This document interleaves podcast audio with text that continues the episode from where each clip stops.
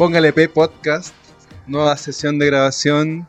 ¿Cómo están, chiquillos? ¿Cómo está ahí? Hola. ¿Cómo está Llegar Venegas? Hola, feliz año. Feliz año, sí. Día 3. Día 3 del 2021 de enero. Eh, nada que decir sobre el año. Pues. Nada que decir, Uno pues. ya ha dicho lo suficiente afuera. Está aquí venimos a Los hablar calzoncillos ya daba lo mismo. Sí, El, ya. año- el 2020 no fue un gran año, así Ojalá que... que todos hayan tenido una buena fiesta de celebración, un harto ponceo, harto pelarse. Después- Full Ponceo. Full Ponceo 2020. Hoy día nos toca entonces iniciar este año con bueno una serie de grabaciones. Nosotros siempre nos, juntamos a grabar hartas cositas.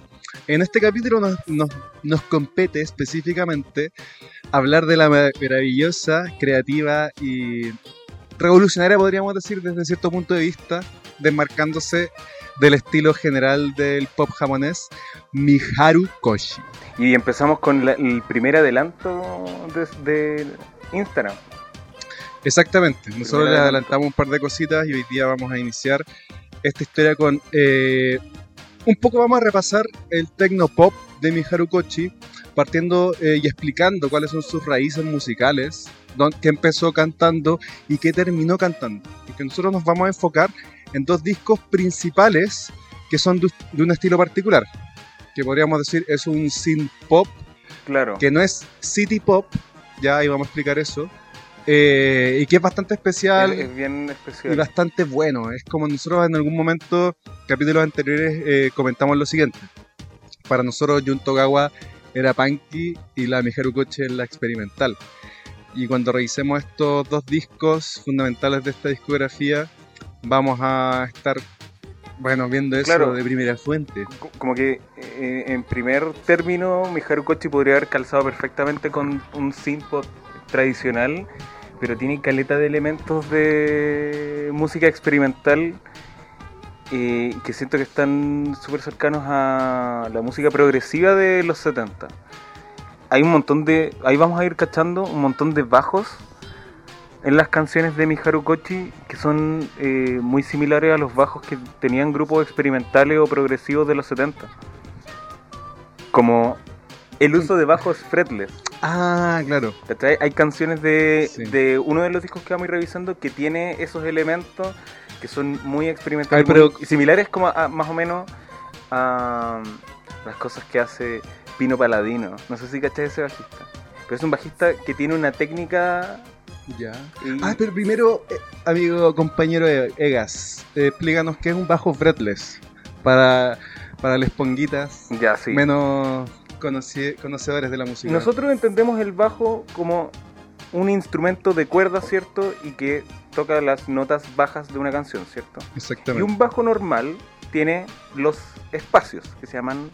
O sea, to- todos los bajos tienen espacios, pero tienen una barrera que permite delimitar un espacio de otro que se llaman los frets. Claro. Y que eso, digamos, está normalizada la separación de cada una de las notas en eh, progresiones súper. Una nota tiene tal hasta tal frecuencia, una Sí. nota, y después sigue la siguiente y así. En el fretless es igual. El tema es que la ejecución cambia y. Porque no está demarcado. está demarcado con puntos. No, si está demarcado. Los fretless están demarcados solamente que no tienen la barrera física que permite delimitar un espacio de otro. Entonces, el sonido de un bajo fretless es muy distintivo a diferencia de un bajo tradicional.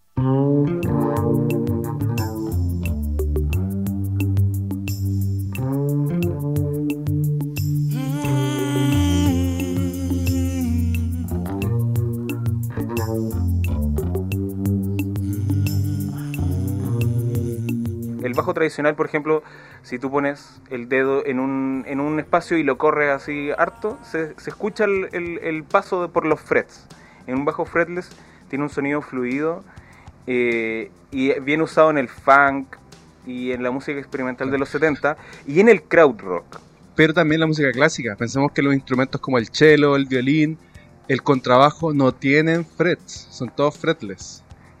Un contrabajo fretless. O sea, todos los contrabajos son fretless. En el Sí, fondo. po.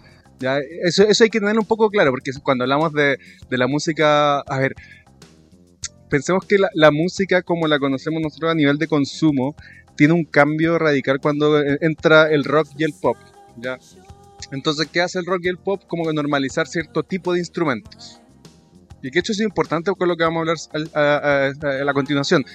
Pero, ¿a qué voy? Con que la música clásica se, en el fondo, delimita a cierta cantidad de instrumentos específicos. Y esos instrumentos, como son los de cuerda, el cello, el violín, el contrabajo principalmente, son todos sin frets. O sea, no siguen una, una normativa eh, que podemos encontrar en los instrumentos como la guitarra y el bajo tradicionales del rock y el pop. Oye, eh, ¿puedo hacer un, un adelanto de mis apreciaciones? Yo creo que los discos que vamos a revisar de Miharu Kochi quizás son los más synth-pop tradicional de Miharu Kochi y no- siento que no está tan presente la música clásica como está eh, después. Es lo siguiente, sí, porque Mijaru Kochi dio después una eh, un giro eh, en su música que la lleva a otros terrenos y que hace que su discografía continúe y termine de una forma muy diferente a lo que vamos a revisar ahora. Por eso yo creo que es importante tomar en cuenta estos discos ya que son especiales dentro de su discografía en general, porque Sí, bueno. son dos discos de una discografía que creo que son como nueve, eh, álbumes que se desmarcan de este sonido totalmente. ¿ya? Entonces partamos un poco eh, revisando cuál es la historia de Miharu Kochi y cuál es la importancia de lo que ¿Y a quién es? ¿Y quién es? Miharu Kochi nace en Tokio el 3 de enero de 1960.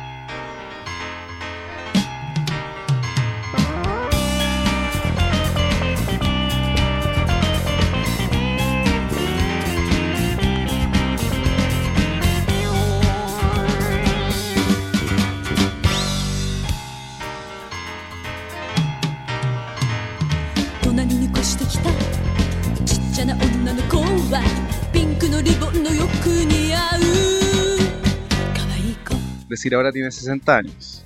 ¿ok? Eh, Oye, no- hoy día está de cumpleaños. Exactamente. Hoy día cumple 61 años. Hoy día cumple 61 años, exactamente.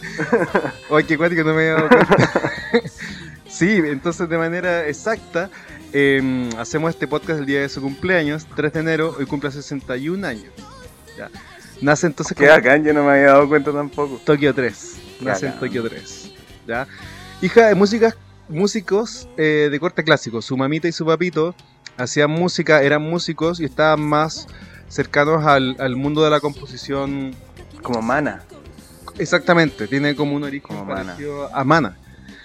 ¿Ya? Entonces ella siempre, durante toda su infancia, tuvo acercamiento con compositores eh, De música clásica. japoneses, claro. Entonces desde pequeñita le hicieron tocar pianos, tenía profesores de piano y eh, sus papitos digamos que quería que fuese una compositora pianista eh, Pesado los papitos. connotada. No, es que yo creo que también es algo de este, de este tipo. Es que me imagino que igual era, era, era media cheta, era quizás media cuica japonesa, ¿o no? Puede ser. Puede ser. Porque también estudió ballet. Entonces eran como que los padres le decían, no, queremos que esta, esta señorita estudie piano, estudie ballet. Y a finales de los 70 Y nosotros somos anti-cheto. Claro, sí. Eat the rich. Entonces, ¿qué pasa aquí? A finales de los 70 ella empieza a meterse un poco más en, en la música a nivel de producción, a nivel de, de- de escribir, ¿ya? Y específicamente con un estilo musical que en Japón en ese tiempo, ojo, en ese tiempo se le llamó el New Music, que finalmente el New Wave japonés. Esto es a finales de los, Los 70, es decir, pensemos 76 a 79. Ya, ¿y está cercano a qué? Ese The New estilo, ese estilo musical es lo que hoy llaman el city pop. Pensemos que el, El city, city pop, pop. nosotros como lo que escuchamos que es city pop, estas chiquillas populares que nos aparecen en Spotify, que se hicieron famosas en YouTube. Más adelante vamos a hacer un podcast eh, exclusivamente sobre las estrellas del city pop. Es música que tiene una raíz setentera, ya, es el new wave, con mucho piano, sintetizadores, adyacentes, pero es más cercano que al synth pop como, como más, más, más new wave, más dark wave quizás como lo que vamos a escuchar hoy día, más cercano a lo que podría ser em, algo más, más, más disco, ¿cachai? Como post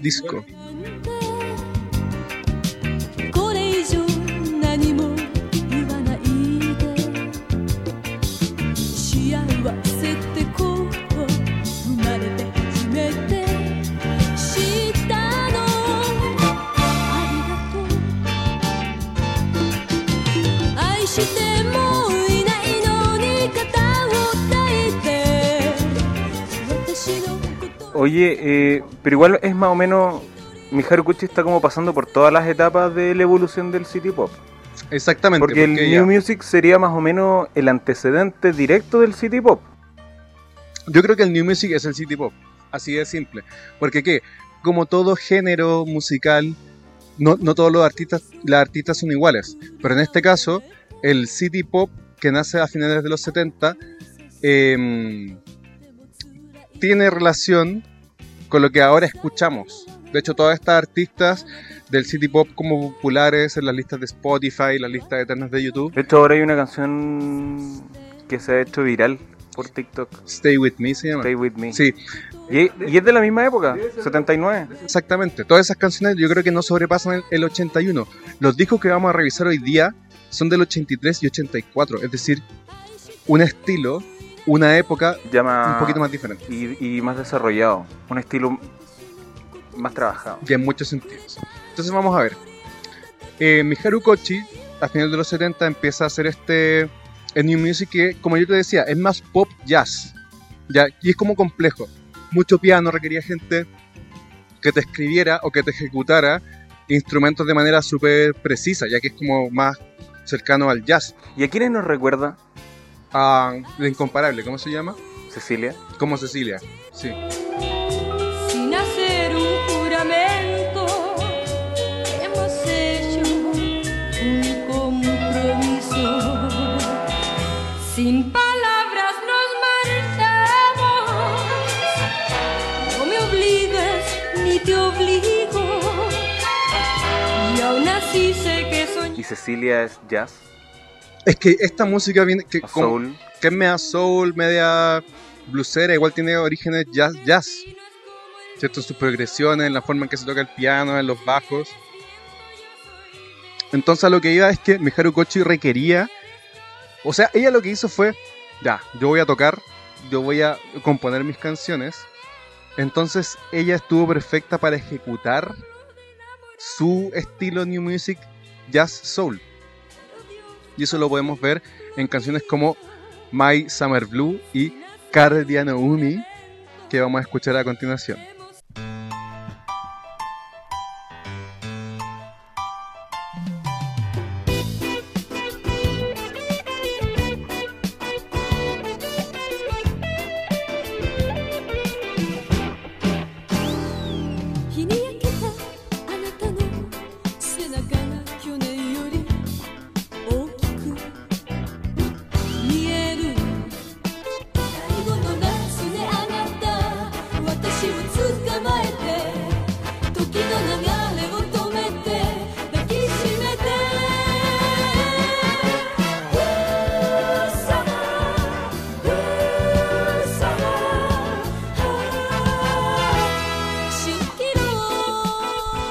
Entonces lo que acabamos de escuchar es Miharu Kochi ejecutando el del piano, cantando con esta voz bastante exigente, que es como ronca, ¿cierto? Sí. Eh, diferente al registro que vamos a revisar después.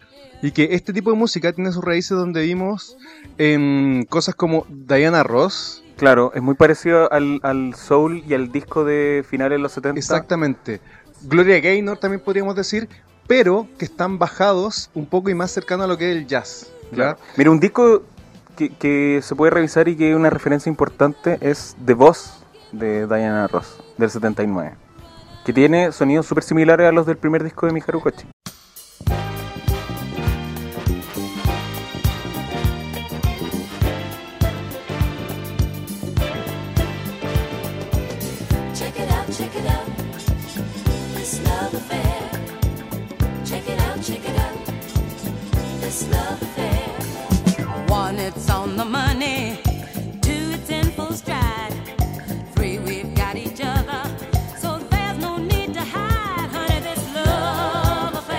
Entonces pensemos, tenemos algo occidental, Diana Ross, Gloria Gaynor, pero bajado a algo más jazz. Y de ahí tenemos nosotros eh, un referente importante y es que en general los japoneses son súper buenos pa- para el- lo que se llama el folk, el soft rock y algo que llamaron el Kaiyou Kyoku, ya que es una mezcla musical entre em, jazz y pop y que ahí vamos mucho a lo que Ah, es el, buena. el, el, el city pop. Que ahí está María Takeuchi, está Taeko Onoku. Y en el fondo muchas de estas, de estas importantes artistas que hoy conocemos como city pop. Porque pensemos que el city pop es una especie de neologismo que eh, engloba toda esta música jazz, pop, fusión, pongámosle, eh, de los de finales y de, de finales de los 70, principios de los 80. Claro. Pero esto antes de dónde viene de una corriente de bossa nova japonesa, ¿ya? Que tiene, digamos, eh, orígenes a finales de los 60. Entonces esta es una cuestión que nos lleva incluso más atrás y que nos une con Brasil y Latinoamérica a partir del bossa nova. En el fondo tú estás di- diseccionando lo que es esto New Music, porque al final. New Music eh, no significa nada. New Music es el New Wave y eso es una cuestión demasiado, demasiado eh, amplia, que te mezcla rhythm and blues, te mezcla jazz, te mezcla lo que es folk, te mezcla el soft rock, incluso Y- llegamos al bossa nova. Claro, y, y- y lo- los elementos eh, extranjeros para ellos. po. El bossa nova, la, el- la música francesa también tiene harto. Por ejemplo, Exactamente. Miharu Kochi, eh, mucha de su influencia es la música clásica europea. Po. Sí, mucho Francia también. Miren, hay un disco que se llama Tokyo Bossa Nova Lounge, que se lanzó en el 2002, pero que el, yo, yo diría que el 100% de las canciones son de los 60. 60, a lo más así, terminando el 68, 69, y que es una, una fotografía, sí, aquí estoy viendo las fechas de las canciones, no más allá del, del 70.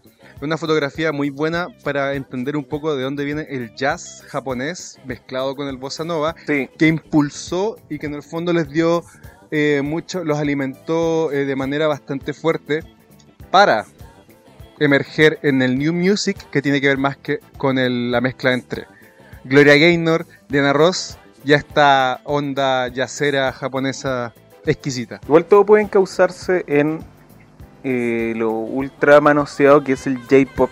Sí, es que pensemos que, a ver, cabres, aquí nosotros tenemos que un poco diferenciar lo que son los términos locales de Japón con los términos occidentales.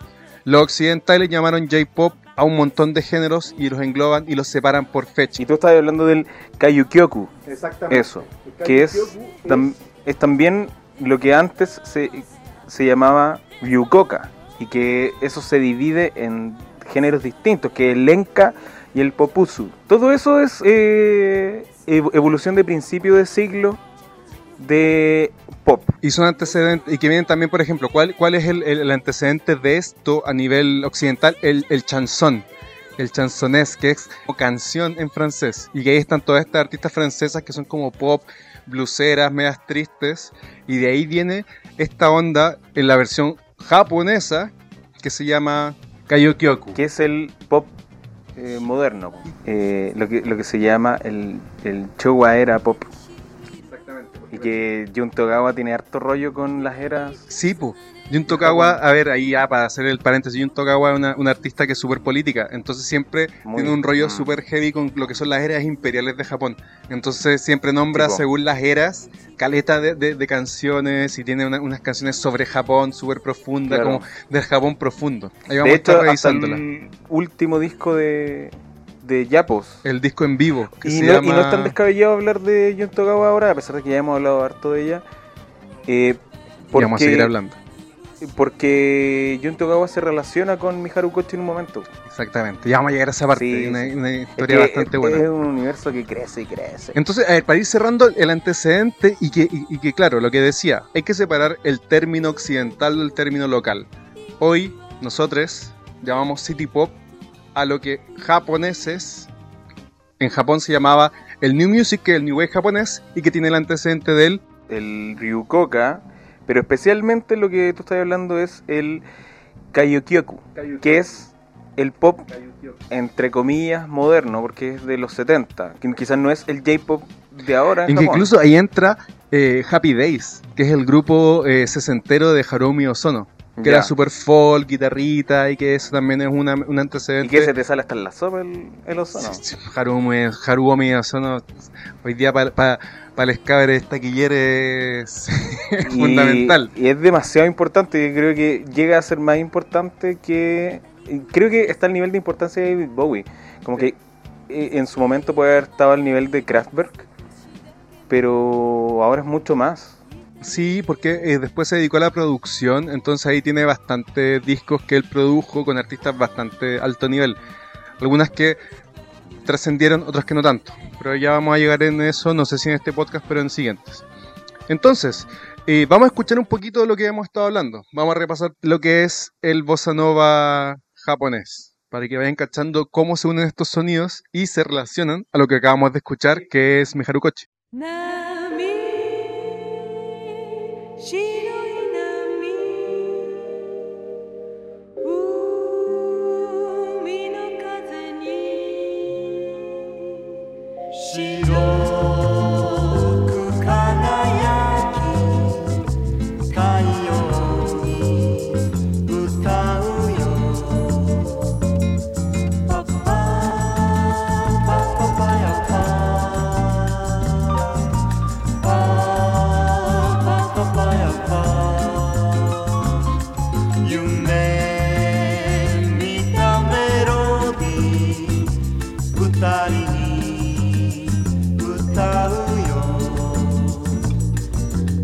Entonces, entrando en esto y dejándolo fluir, Miharu Kochi saca My Summer Blue, Guardian Umi y dos discos esenciales del City Pop, siendo que ella no, es, no fue una estrella importante o re- mega reconocida como otras que, que al día de hoy son conocidas como ah, estrellas del City Pop, donde sacó discos como Omocha Bako Daichimaku, Ese que es se el llama primero, el primero. 79. Caja de Juguetes, parte 1, y On the Street, ya que son discos que eh, plasman muy bien lo que es todo lo que hemos hablado hasta ahora. ¿ya? Claro, es como el El sonido, tradicional eh, que mezcla el soul, disco, jazz. El jazz, exactamente.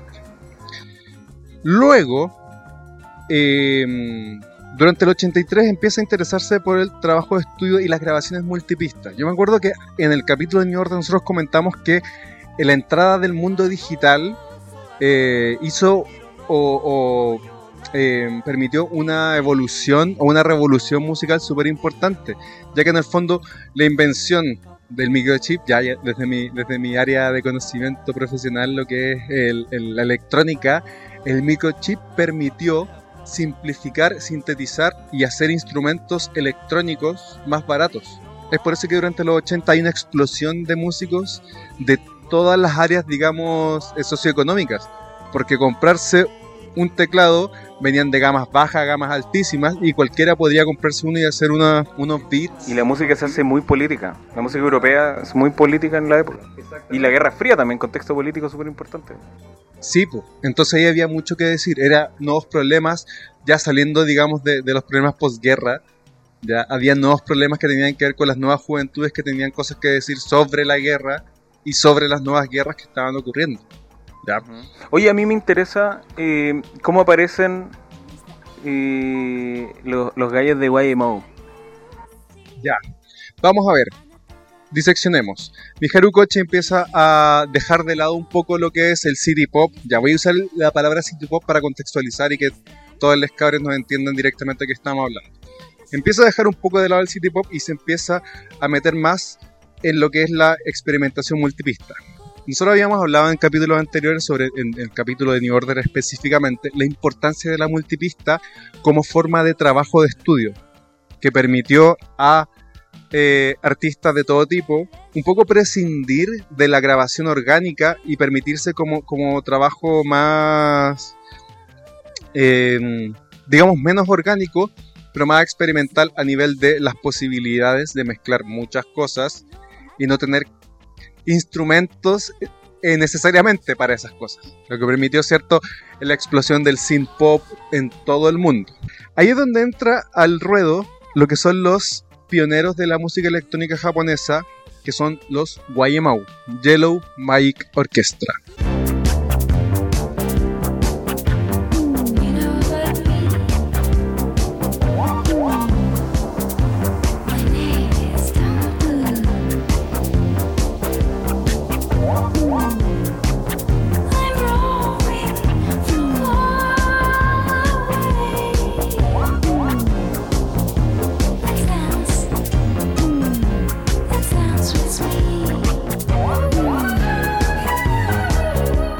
Que tú señalaste en un momento que eran los Kraftwerk japoneses. ¿Son de los mismos años?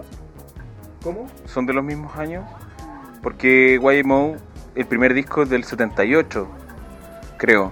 Exactamente. Y Kraftwerk del 70. El primer disco de Kraftwerk es del 70. Kraftwerk, cuando YMO saca su primer disco, Kraftwerk ya tenía cuatro, ocho discos. O sea, el 78, eh, Kraftwerk está sacando el octavo disco.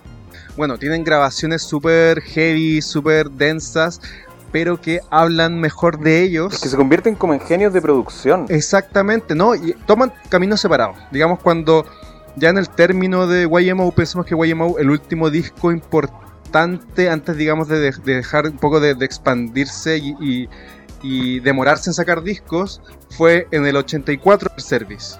¿Ya? Luego de ese disco se dedicaron a sus propias cosas, se separaron y ya después sacaron un disco en el 93, que, es- que es el Technodome. Technodome, ¿ya? Entonces, ¿qué es lo que pasa acá? Richie Sakamoto toma un camino que es cierto amiguito de, de David Bowie, más occidental, se mete ahí con Alba Se va al cine. se va al cine, a, a la actuación Claro. y todo el tema.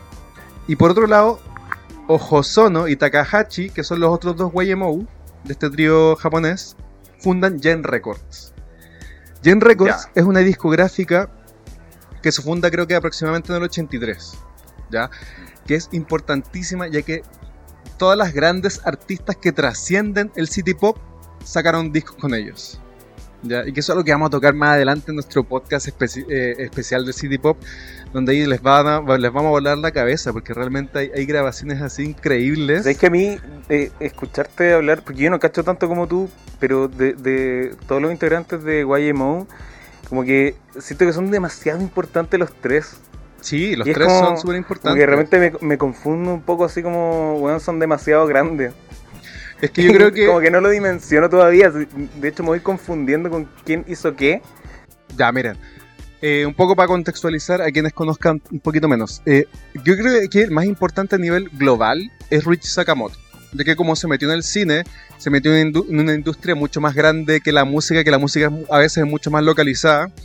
Eh, Richie Sakamoto es quien hizo una carrera como compositor, más que como artista rockero pop. Entonces, en ese sentido, Richie Sakamoto tiene un, un reconocimiento así de todo, de muchos estilos. Richie Sakamoto y Alba Noto, muy importante. De hecho, Richie Sakamoto vino a tocar a, a Latinoamérica, Argentina específicamente. En algún momento no se pasó a Chile, pero Alba Noto sí vino a Chile y ellos dos siempre tienen mucho, mucha discografía juntos, ¿ya? Pero pensemos Alba que- Noto es el alemán. el alemán, sí, ¿Y Alba Noto aquí vino a Chile? a tocar sus bandas sonoras. Es como si viniese, no sé, el Hans eh, Zimmer. eh, no, eh, Hon Hitaichi de la, de la Joe Hisaichi. Joe Hisaichi, eso. De Takeshi Kitano, De Takeshi Kitano, Ghibli. Ghibli. Es buena la música de Joe Hisaichi. Súper buena, recomendadísima. Pa' Aparte, tiene, tiene, también una, una muy buena raíz como electrónica japo, porque es como muy de película ochentera. Sí, es bacán el. ¿Cómo encontrar a Miharu Kochi? Porque Miharu Kochi la encontramos bajo tu, bajo tu creatividad de, de buscarla en katakana. Exactamente. Dijiste así como, a ver, ¿qué pasa si la busco en katakana y le encontraste al tiro y no hay nada? Ah, sí, hay Sí. como dos discos más de Miharu Si Kochi. uno escribe Miharu Kochi en caracteres latinos, en Spotify aparece un disco con Harumi Ozono que es como chanson, que es una especie de jazz francés, de hecho está como en francés la cuestión, otra onda. Sí. Pero si lo escribe en katakana, aparece un disco que se llama, Época de Tecno. y que ahí entran los dos discos que vamos a comentar. De hecho se llama Kochi Miharu, Época de Tecno y sale un conejito tocando. Oye, igual si buscan Miharu Kochi hay una lista de Spotify. Y esa lista de Spotify tiene una compilación de todo lo que hay de Miharu Kochi en Spotify. Que son Excelente. estos dos discos que es Tutu y Paralelisme.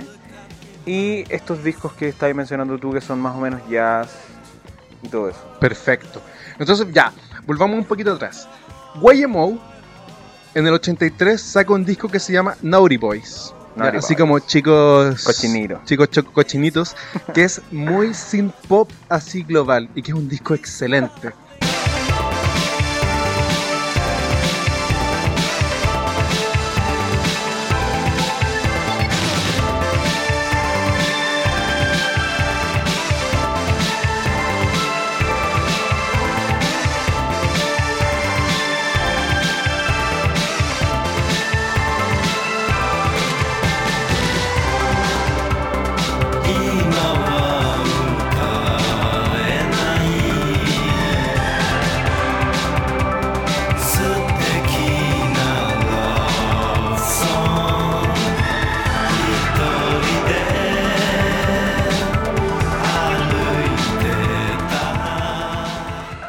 Cabres, a partir de eso dicen ya, sacamos esta, esta fórmula bastante eh, entretenida, peculiar, eh, cochinilla, Cochinilla. fundan Gen Records y empiezan a reclutar gente que quiera hacer ese mismo estilo de música. y- mira, el 83 igual creo yo es una electrónica igual densa.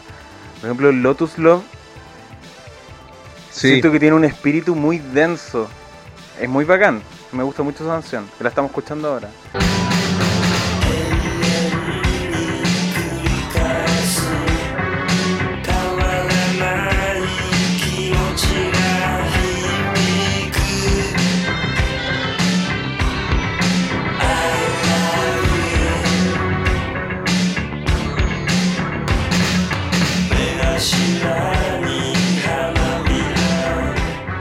Pero es densa, ¿cierto? sí, aparte el mismo nombre, Amor del Loto. Ahí, ahí ya, para no irnos a, a- a, digamos a la mierda, eh, busquen el significado de la flor de loto, cuál es su importancia en la, en la religiosidad japonesa. Si ponen Entonces, Loto en Google va a salir la polla chilena, no es a lo que nos estamos refiriendo. Entonces te- tengan en cuenta que estos están haciendo un disco súper así sin pop bailable, pero con temas igual densos. Hay una grabación en vivo, tú buscas en YouTube eh, Yellow Magic Orchestra vivo, que es de esta época y es una cuestión así maravillosa, un show de techno pop así muy, muy cool, muy Oh, bonito, con estas vestimentas así como muy al estilo... eh, ¿Hombreras? con hombreras grandes, con medallas militares, como muy japonés en ese sentido, ¿ya? Entonces, volviendo al tema. Eh, se funda en Records, Miharu Kochi se acerca a ellos y graban el primer disco lanzado el 26 de octubre de 1983, Tutu, producido por Haruomi Ozono y que eh, fue grabado en parte en Japón y en parte en Bruselas. Empieza con la canción L'amour toujours.「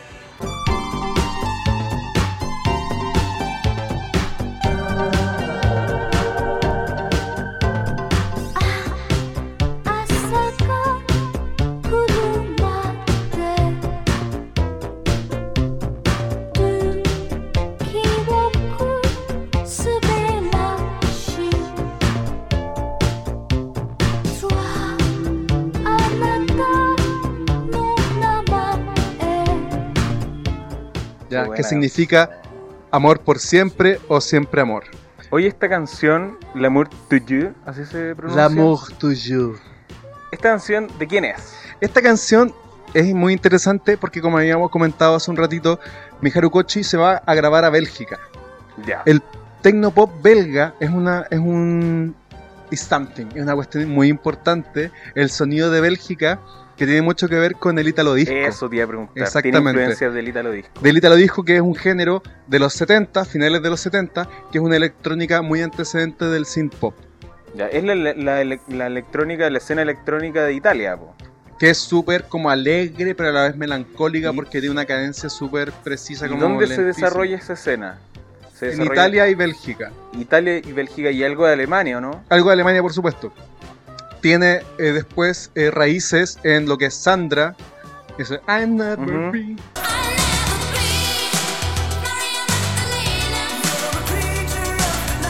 María Magdalena.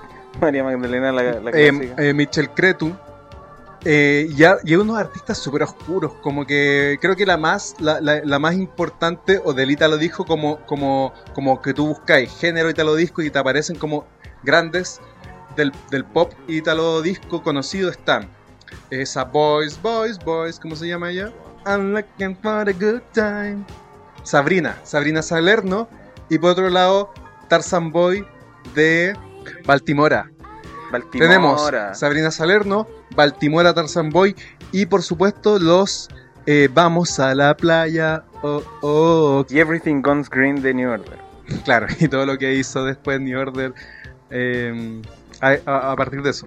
Pero ya, pero para no irnos tanto Sí, lejos. Ya, esta canción entonces es un cover, es un cover de un grupo de Eh, Bélgica. Miharu Kochi estaba en el estudio con Harumi Osono y ahí mismo estaban, graba- estaban grabando los Telex, el grupo Telex de Bélgica, que es un grupo italo disco, digamos. Entonces ahí se hicieron migas y Miharu Kochi le interesó hacer un cover a la canción L'amour to you. L'amour toujours, toujours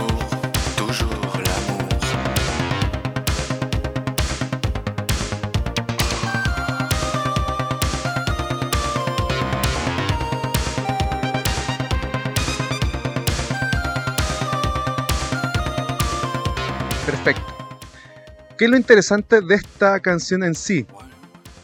Es que pensemos que aquí estamos hablando de un despertar como del libertinaje ochentero, el despertar sexual, las fiestas, el amor libre de los ochentas, digamos. Que es más europeo que japonés. Exactamente. L'amour toujours de Telex es una canción que habla sobre, eh, digamos, un, un, un, un- un ponceo de una noche. ¿Ya? Como la- si tú lees la letra, dice una noche solitaria, quiero estar contigo, me encuentro, podría ser feliz, vamos a vacilar.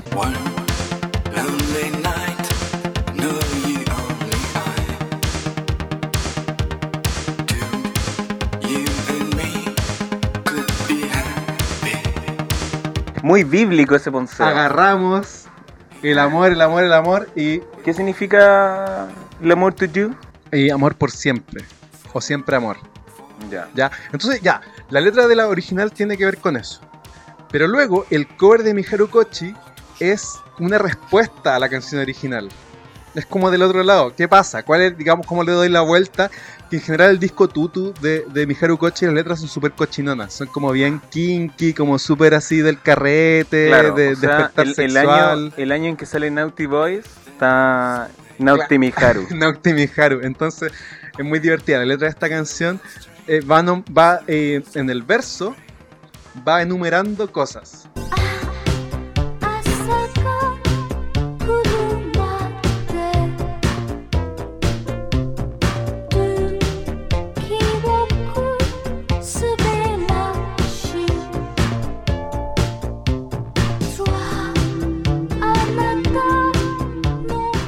Entonces enumera al principio: 1. Nos vemos mañana. 2. No me acuerdo qué está pasando. 3. Tu nombre. Y luego mojar los labios. Es que es como hacerse la Larry igual. Sí, pues. es Hacerse la Larry porque ella entiende el- cómo funciona el ponceo.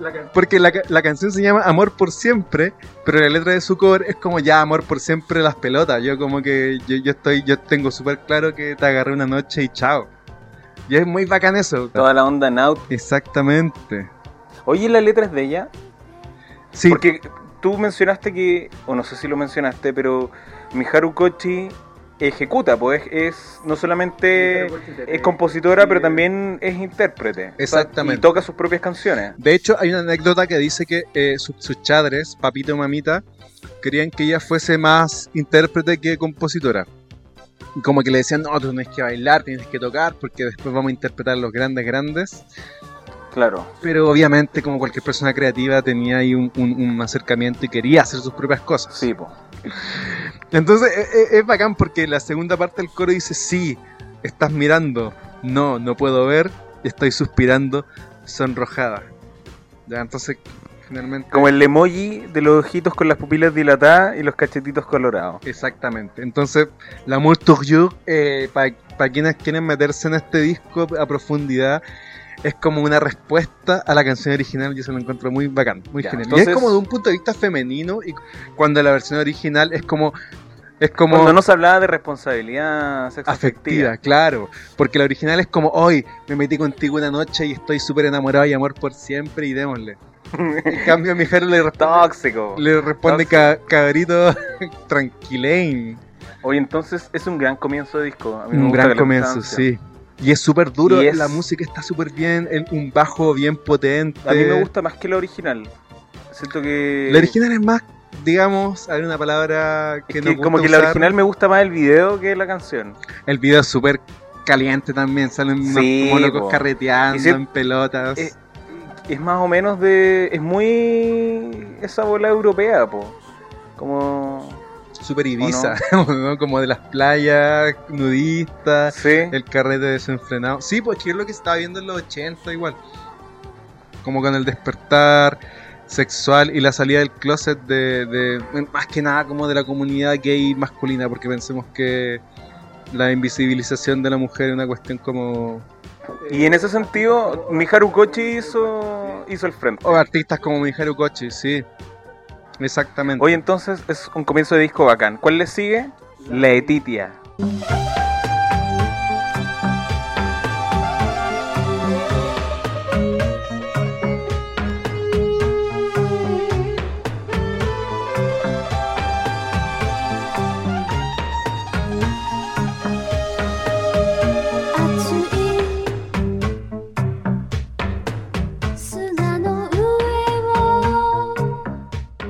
Laetitia. que significa alegría en latín. Ya. De esta canción no puedo encontrar la letra en ningún lugar, en ninguna parte, entonces vamos a remitirnos a A la música. la música. O sea, es que ya la música de por sí es muy interesante y es muy bacán. ¿Sabes a qué me recuerda esto? Me recuerda a eh, Depeche Mode. Más o menos a, a ese estilo como de pipeline. Sí, Como es del mismo 83, Construction Time Sí. Again. sí, que es como una música super post-industrial pop, Claro. que es el ta ta ta tan, tan. Escuchémosla un poquito. Out the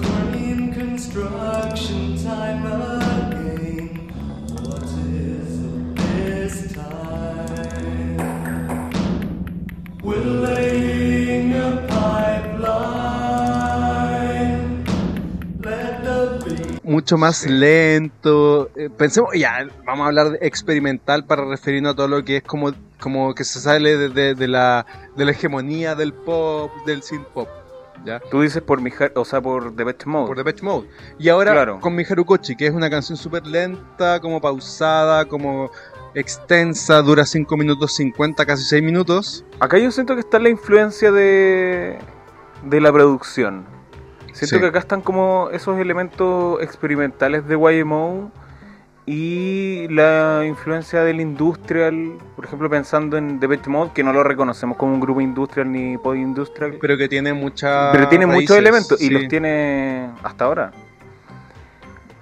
Eh, y sabéis que también siento que estos discos tienen. Yo, yo siempre pienso en este grupo cuando, cuando escucho estas canciones como en Ki- King Crimson. Pero, pero el King Crimson de este año, porque piensa el 83, King Crimson ya llevaba, Se había reformado. ya iba dos discos con Adrián Belú y que es mucho más experimental. Olvidémonos de todo el King Crimson de los 70 y los 60. Claro, porque pensemos que cuando entra Adrián Belú y esta nueva formación en King Crimson, con también eh, Tony Levy, Adrián Levy, con Tony Levy en el bajo, se vuelve una banda experimental electrónica, como mucho más. De hecho, nosotros comentamos en el contexto, en el podcast del contexto, que nos parecía mucho más interesante esta época de King Crimson que toda la anterior. Oye, pero Claro. Tony Levin es como de esa época. ¿No Sí. está antes? Oye, pero eso, me gusta esta canción. ¿Te gusta a ti? Mucho. Es Es una, buen, buen pasaje desde un comienzo así potente, como, como potente en el sentido eh, musical, pero también como es lenta. La primera canción es lenta y ahora le sigue algo más lento. Y luego pasamos. Y creo que no está, no está a un nivel de pop. No, y eso No es es importante. Estamos hablando de discos que son posteriores al, al City Pop. Lo que, lo que usted, eh, amiga, amigo, escucha como City Pop en estas listas de YouTube, de Spotify. Claro, esto no tiene nada que ver con City Pop. No, esto es, digamos que está- ahora estamos tratando un poco de, de- de trascender eso, para que conozcan un poquito más allá qué pasó después, con Harumi Asono, con varias artistas que vamos a estar revisando. Claro, igual lo más probable es que retomemos mi Harukochi cuando hablemos de City Pop y hablemos de los discos anteriores y ahí destaquemos esas canciones que en todo caso son increíbles las canciones estilo City Sí. Pop de mi Harukochi. Porque el City Pop no lo estamos como dejando. No, y tampoco lo estamos mirando a huevo por si da esa, Porque esa es, la, sensación. es una cuestión exquisita. Sí, es muy agradable y es muy placentero y como da una sensación de como de confort. Totalmente. Que viene en el fondo también del jazz, Sí, del lounge, del bossa Acá no está eso. No Acá están no esos está eso. elementos de confort. De hecho, están los elementos de. eh, tú identificas que estás escuchando algo experimental. Que te confronta, caleta. Sí. De, hecho, de hecho, las letras. Siguiente. Que no las entiendo igual, salvo por tu. gran Interpretaciones. Investigación. Siguiente canción, Scandal Night.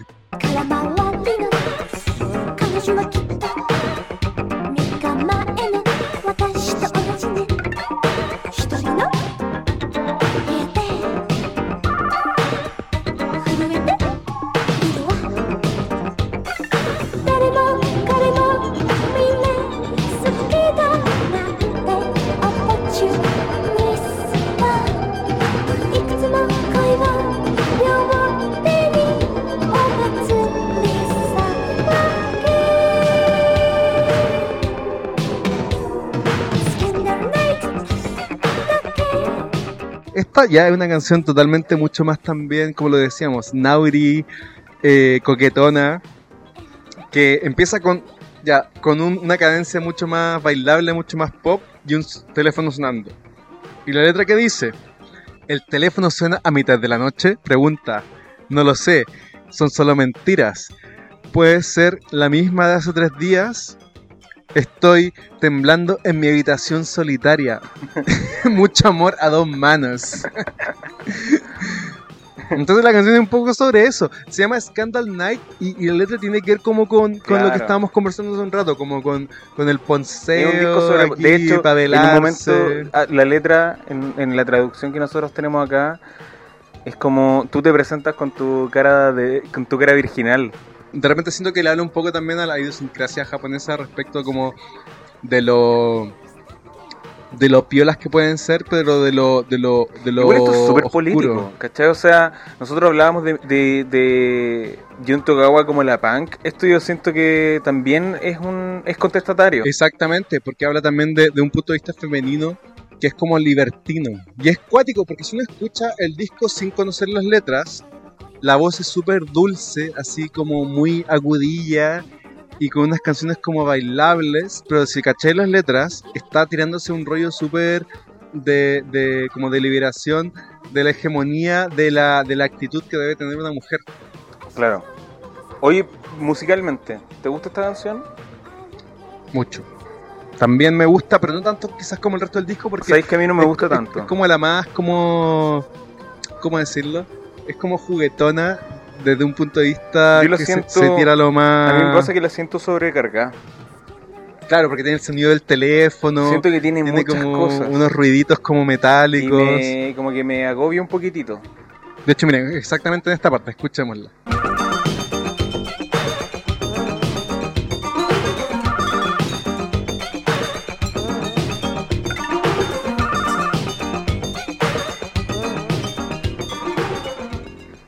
Que es como el puente Está pasando todo. Entre, entre coro y verso. Sí, no, eh, me pasa que siento que está sobrecargada, entonces como que me agota. Me agota un poquitito. ¿Cuál le sigue? L'amour, oh ironie noire. Sabéis que esta canción es increíble Es y aquí te digo yo que está el bajo fretless. Escuchémoslo.「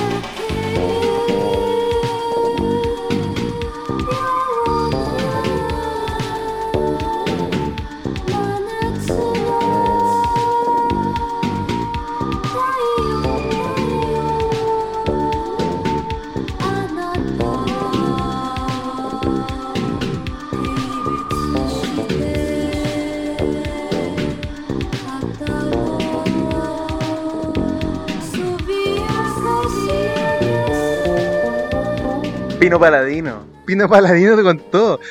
Esta canción eh, se llama, bueno, eh, la traducción es El amor o una ironía negra. Una ironía de humor negro. Oye, espérate.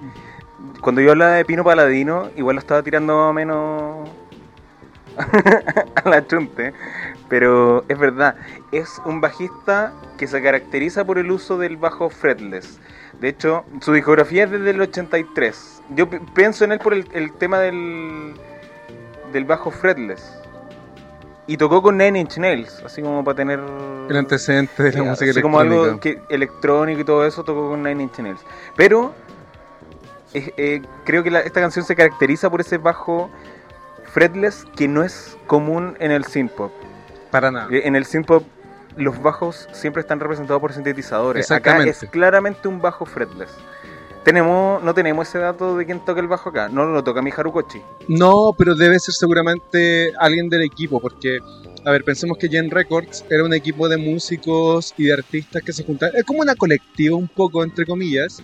Entonces tú tenías como los locos que, que tocaban con Miharu Kochi y después tocaban con otro grupo, y las artistas de este otro grupo tocaban con Miharu Kochi y se iban dando vueltas y algo que vamos a tocar cuando hablemos de el, el disco que sacó con Jun Togawa. El disco que sacó el, el 83. Exactamente. También el mismo año, po. Apoye Amperigi, que es un disco que está metido, el de Es una compilación. es- es- Harumi Enso- No, no, una Es un compilación. proyecto especial. Apoyen Perigi. y medio fallido. Medio fallido. Mira, ahí yo creo que. Dejémoslo hasta ahí porque es un disco tan importante que creo que me- merece que lo revisemos De- completo en otro que de hecho capítulo. deberíamos haber partido con ese podcast porque es como el pináculo de, de donde después se separa toda la obra de Yun Tokawa, de Miharu Kochi, y marca un poco como la, la, eh, el carácter de productor de Koji Ueno, que era eh, uno de los principales de Halsmer, que es este grupo como divo japonés. Entonces, L'amour au ironie noire, Ay, es es una canción increíble. Muy muy buena. Creo que es. mm, Sí, puede ser mi favorita del disco. Es que me da mucho placer escuchar ese bajo. Sí, demasiado buena. ¿Cuál le sigue? Shugami.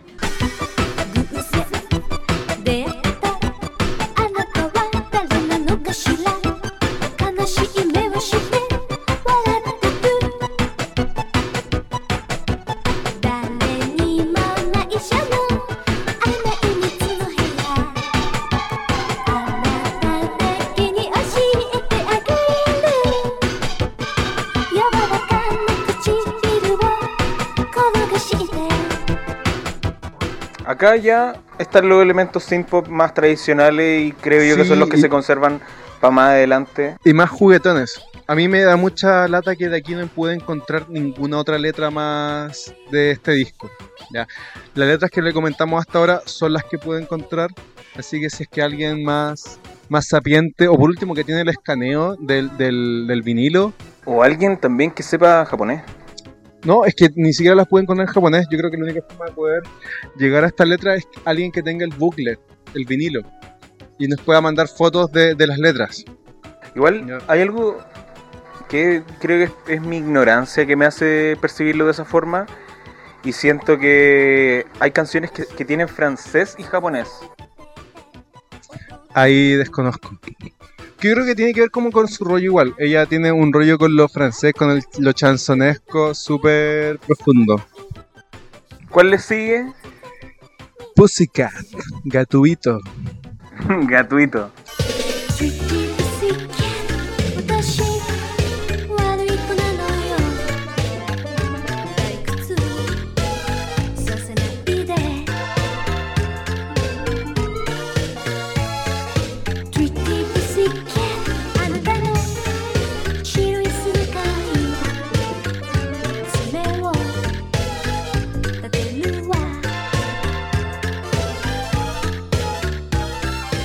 Otra canción de carácter súper juguetón. em, La estamos escuchando de fondo, por si acaso. Sí, pero estas, estas canciones como que para mí pasan un poco de largo. o sea, es que son importantes, son buenas. em, pero tienen este carácter más tradicional de lo que es el synth pop y menos experimentalista. Es que a mí me recuerda como a la música de Janet Jackson un poco. Oh, buenísimo. Pero Janet Jackson... Janet Jackson, ¿en qué época entra y rompe con sus discos, con su discografía? 88, algo así. Pero tiene más o menos ese estilo, ¿cierto? Claro. Pero sí, ¿cachai? Esta canción tiene muchas cosas súper importantes. Oye, no, espérate. Como El primer disco de Janet Jackson es del 82. cantinfleando. Cantinfleando. Cantinflanting. Y la carátula... Es Janet Jackson muy sonriente. Pero fíjate que esta canción Pussycat tiene estas cosas especiales como que. Fíjate que tiene un piano. Pam, pam, com- como medio como de, de salón. Y después De salón, la banda chilena. No, como de lounge, como de, de un poco volviendo a las raíces. Porque tiene un piano todo el rato. Y de repente entre estos sintes como. medio crazies. Sí. Y viene el coro.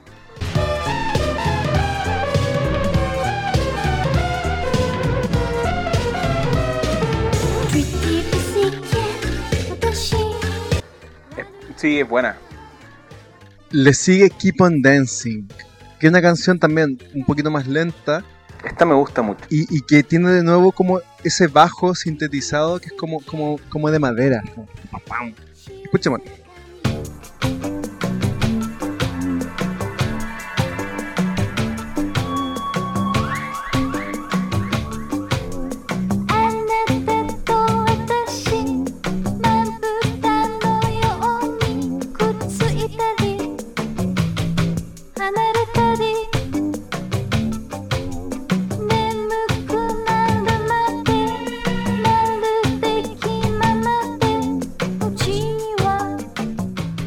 Está como mezclando con, con lo que es la batería. El, el pam, pam, pam, pam. Pero mira, piensa que los bajos no necesariamente van a sonar del van a sonar igual, si no es conectar un bajo directo a un amplificador y listo, sino que ese bajo puede estar procesado, pero es que siento que tiene el mismo tono del bajo de mm, L'amour o Ironie no, Sí, tiene como ese estilo. que es un bajo limpio, ¿cierto? Y tiene más o menos el flow de un bajo que se está ejecutando manualmente y no el sintetizador. Aunque en todo caso los sintetizadores siempre tienen esta- estas herramientas como para bajar el ataque, hacer sonidos de vibrato, claro. efectos de vibrato y cosas así. Sí, es una canción que a mí me gusta. Este disco pensemos que vamos a estar comentando los discos como, como una unidad. Y creo que este disco tiene canciones bien buenas, canciones que son más tradicionales, menos, menos como eh, especiales. Esta también una súper disfrutable. Keep on Dancing. Y es como una, una canción media sensual, lentilla. Que tiene harto que entregar. Le sigue Nichio Wai Kanai. Una canción perfecta.「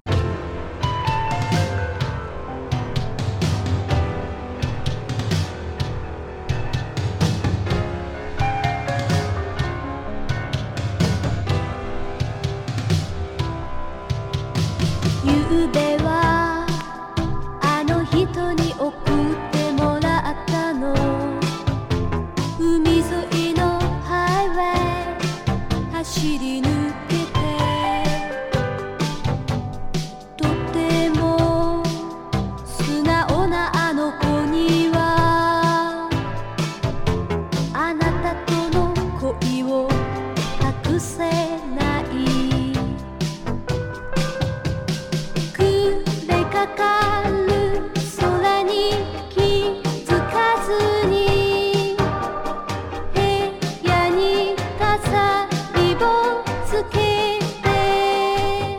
perfecta. Se, eh, la traducción es domingo de no hacer nada o no estoy ni ahí con los domingos. Domingo en la fome. Hoy día es domingo, El día domingo. cumpleaños de Miharu Kochi. Tenemos que recordar que estamos en su cumpleaños, estamos celebrando su cumpleaños. con este podcast. Esta canción es perfecta. Lástima que no encontré la letra, pero tiene todo. eh, a ver, esta canción creo que es la única de todo el disco que en donde ella baja baja el- las octavas de su voz. Chuata, te saliste con Sí, pues aquí es-. Aquí está más, más tirada para lo que era antes, para el, para el City Pop, con su voz más ronca. Y es lenta, es calmadita, es una delicia de canción. Sí. ¿Te acuerdas que había un video en YouTube que ponía esta canción en el opening de Dragon Ball? O sea, en el ending de Dragon Ball. Con, la, con las imágenes de Bulma, Sí. era perfecto. Ese era el ending de Dragon Ball, po. Sí, po. Y funcionaba bacán. Súper, súper bien. De hecho, creo que así conocimos a Miharu Kochi, ¿o no? No, no, ese video yo lo encontré, es que yo un tiempo escribía en un blog de música. Pero yo siento que esto es Y- antes. No, y yo cuando escribía en ese, en ese blog necesitaba buscar videos para poner en el blog y ahí encontré ese video con Bulma. Em, Dice Christmas, ¿tendrá algo que ver con la Navidad? puede ser. Ojalá que alguien nos ayude a encontrar las letras. Esto también, o sea, este podcast igual eh, viene como a, a tratar de complementar lo que a nosotros nos gusta. Entonces, si encontramos personas, radioescuches, Que nos pueden complementarnos a nosotros. Eh, maravilloso, sí, maravilloso, sí. Porque aparte también, pues queremos eh, hacer que, que- que más gente conozca esta, estas artistas que son súper difíciles de encontrar, difíciles de, de documentar. Oye, igual Ya. creo que esta es la canción más tradicional del disco. Yo creo que la más cercana al City Pop y asimismo es la más buena porque tiene como pasajes experimentales electrónicos con sonidos rarillos y tiene unas progresiones de, de acordes de piano también, pero son sintetizados. O sea, tiene todos los elementos. Esta canción, que es la penúltima del disco, como que es el, eh, el equilibrio perfecto entre lo electrónico experimental y sus épocas anteriores del Claro, cuando estáis escuchando este disco, vaya, vaya a pasar por varias, ánimos. varios ánimos y varios di- eh, distintos tipos de, de manifestaciones del synth pop. Pero cuando llegáis acá, el disco vale completamente la pena. Si es que ya te estaba pareciendo incómodo, porque no es un disco tan oreja, como se decía de la gente de los Claro. 90. Y eh, ya se te hace redondito. Como que el disco se hace redondito con esta canción. Que es. Hasta a mi mamá le gusta. ¿Cachai? Mi, mi mamá la- se- le mostré esta canción en el auto y venía así con los ojos brillantes y me decía, qué dulce la voz de esa niña. Y me habló de una cantante japonesa que vino al Festival de Viña. No investigué eso. Pero me decía que, y me hablaba que la voz de la japonesa era muy suavecita, así que quizás tenemos que investigar eso. Y si alguien nos puede también decir qué cantante japonesa vino al Festival de Viña Era en los fu- 80, Para la competencia, ¿no? sí, competencia internacional. ¿Te cachai? Fue mi Harukochi. Cerraríamos el Oh, que círculo. estaría buena. ¿Te cachai? Era esta misma canción. y mi mamá hizo la conexión ahí en su memoria. Pero eso es maravillosa canción. Buenísima. Eh, recomendadísima. Por favor, busquen. Yo creo que no sé cómo dejar el- de repente el link o alguna forma de que puedan buscar esta, estos dos discos en Spotify para que les den una repasada. No se queden Yo tengo el dato. que- Es un dato. Ah, el, el- Poner el lista. Miharu Kuchi en Spotify y hay una lista, playlist que tiene como 40 canciones y ahí viene todo lo de Miharu, ahí está todo lo de Miharu Kuchi que hay en Spotify. A lo que nos estamos refiriendo nosotros, ahí el nombre no dice Miharu Kochi, sino que está Miharu Kochi en katakana. Exactamente. Bueno, en todo caso, si hay problemas en identificarlo, nos dicen por el chat, po, o sea, por, por Instagram. Nos escriben y le damos ahí la y, data. y damos todo el claro. De hecho, vamos a compartir el disco. Perfecto. Ah, obvio. podemos Lo vamos a compartir inmediatamente después de subir el capítulo. Oye, al final la canción, Nichigo Waikanai o Domingo no estoy ni ahí, Domingo de la Fome, termina como con un solo de teclado sintetizado muy bueno. Escuchémoslo.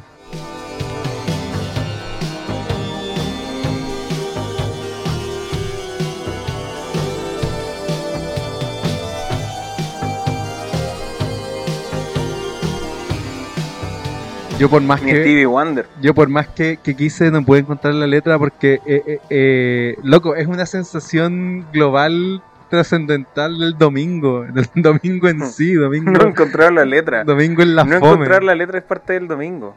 Exactamente. El disco termina con Petit Paradis. 君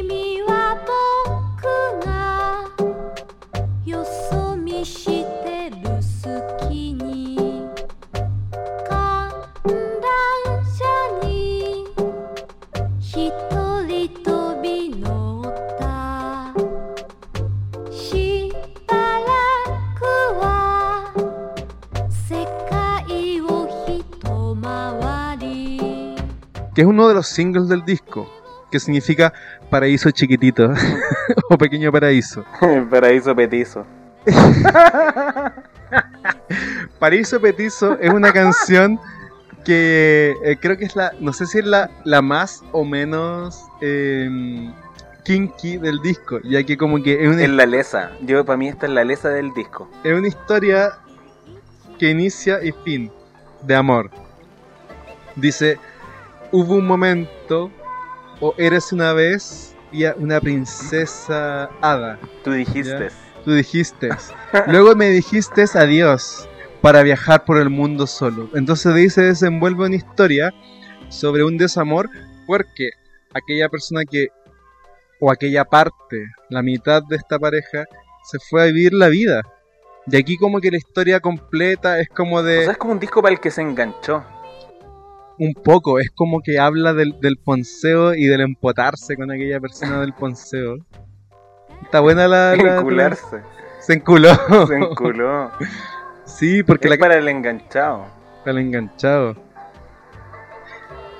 De Está hecho, el- el- la canción se llama eh, Pequeño Paraíso porque habla de que el- ese pequeño paraíso es lo que, lo que esta persona siente dentro de este pequeño mundo tóxico que armó con esta persona que se fue y, y ni ahí. Oh. Un- una forma especial de terminar el disco. Porque es una canción súper Melancólica, pero juguetona media lesa, como decís tú. Y marca el final de este primer disco grabado en Jan Records. Ya. El primer disco de Jan Records. No, primer ¿Tenemos disco con dato? Jan Records. ¿Cómo? Primer disco con Jan Records. Primer disco de Jan Records fue algo de Harumi Asano. Ah, ya. Podemos ver eso después. Pero Miharu Kochi sacó un single, Bel Tristesse, o Tristece, antes de Parallelism y que es como más o menos una continuación de Tutu. Porque es una buena canción y creo que Sí. merece que la mencionemos.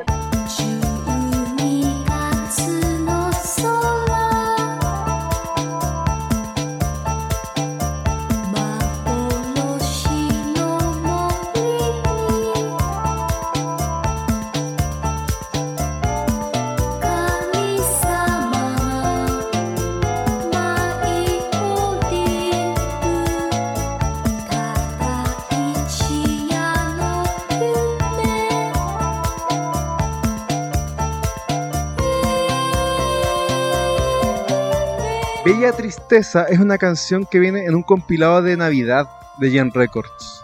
Y es una canción sobre Navidad, pero lo, lo- lo bonito es que se llama La Bella Tristeza y habla como, como de la Navidad de un momento melancólico. Porque para los japoneses habíamos hablado antes, la Sí, Navidad es como un momento de pareja, es como un momento de poncear. Es un momento de, de decirle a, a la persona que, que- que a ti te gusta, cabre, vamos, pololiemos.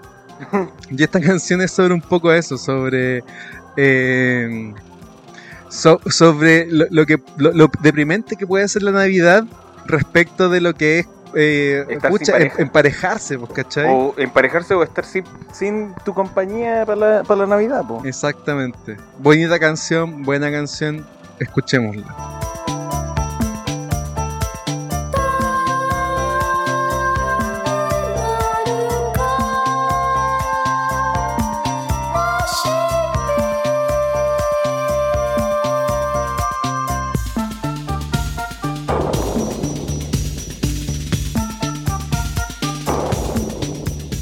'Siguiente año, 1984, la vuelve a hacer, vuelve a unir fuerzas con Haruomi Ozono para grabar una joya del género que es paralelismo, paralelismo, ¿ya? Que marca un punto como, digamos, de, de un culmine de lo que es el, el tecnopop japonés y de la discografía del artista como en este estilo.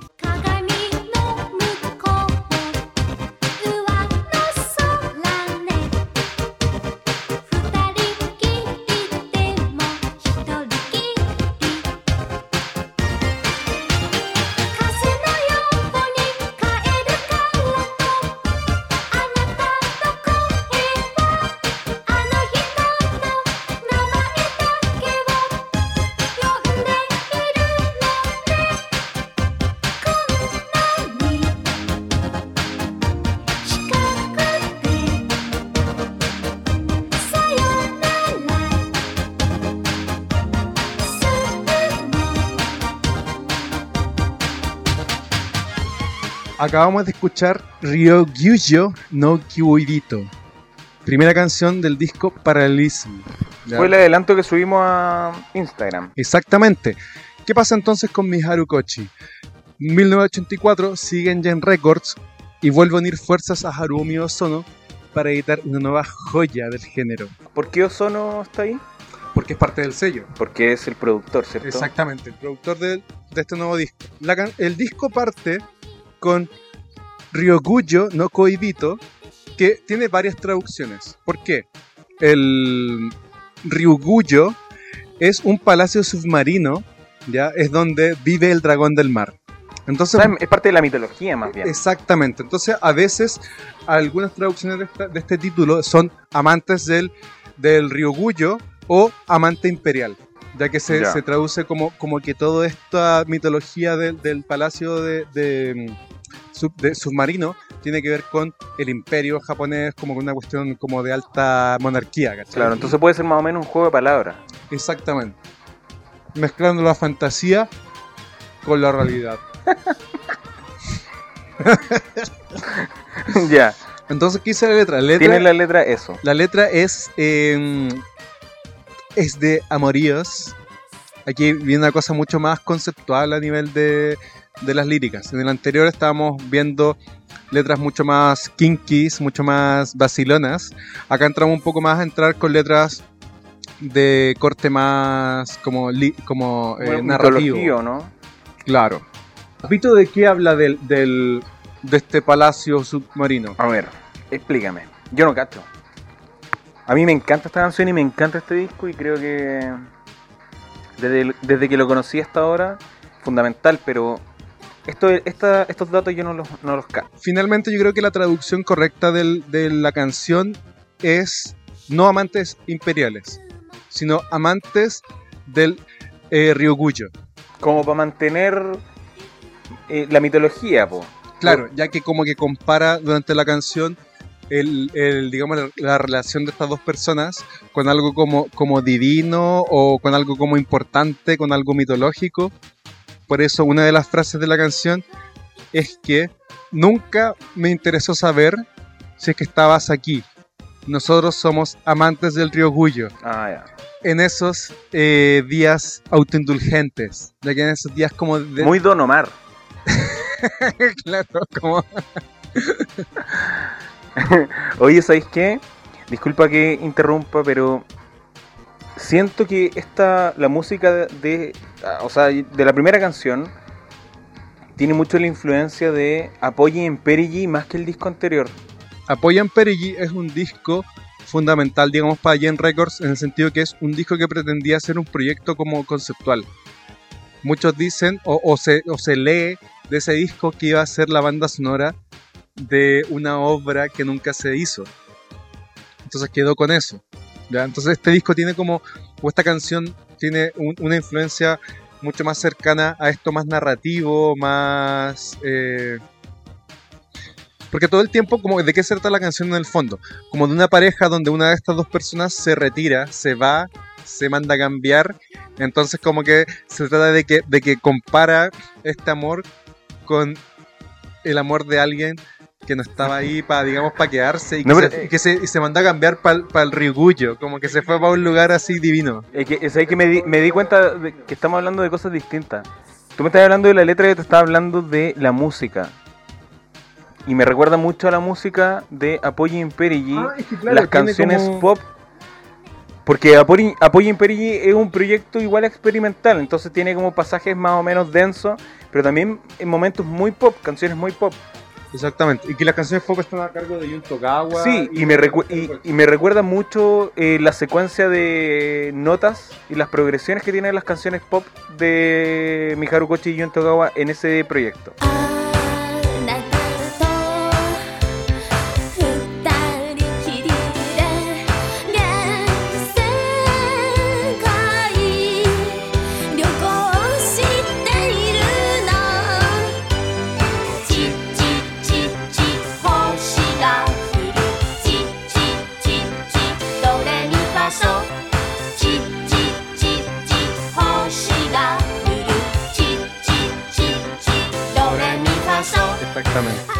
De hecho, cuando va al coro, cuando está entrando al coro, tiene un, un momento que es como...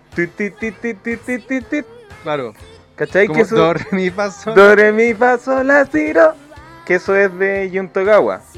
Entonces siento que tiene... Es bonito cachar que, que, que Yen Records era como un, un- un semillero de, de talento donde se, mm, se nota que, que como que se, se daban estas conversaciones y, y cambios creativos, intercambios creativos entre, entre los artistas. Y siento que son súper distintos. Sí, Pero... totalmente. Es que quizás uno cacha... eh, Es que pensemos que Jun ¿Cuál es la Tokawa- mano de fondo? Sí, Jun Tokawa hacía más covers que canciones propias, porque su grupo principal, donde tiraba toda su creatividad como, como eh, al 100% era en Japos. Entonces como que la, discografía de, de Yun en sí es mucho más como de hacer covers, de, jugar con la música del mundo.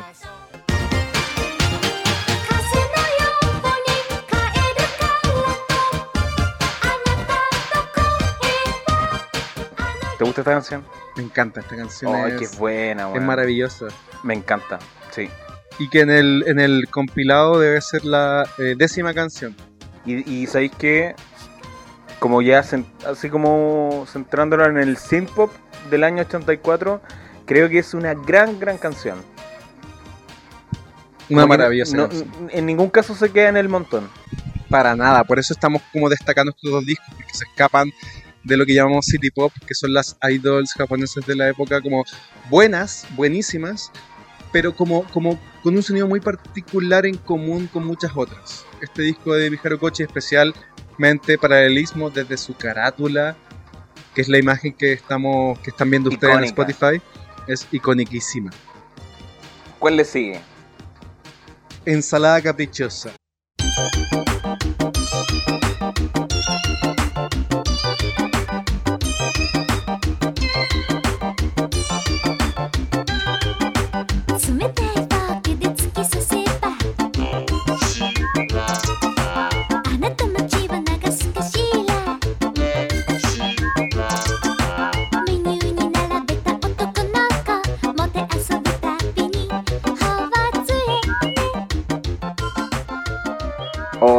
Esta canción increíble. Esta es una de las canciones como importantes del disco en el sentido como del, del, del- de que esta era una de las canciones que ya tocaba en los programas de televisión. Cuando le invitaban a presentar el disco, tocaba Capricho Salad. Igual que el anterior. De hecho, el, el clip que subimos a Instagram es en la tele y de hecho justo en los créditos. Ese Sí, video que está en YouTube empiezan a salir los créditos del programa.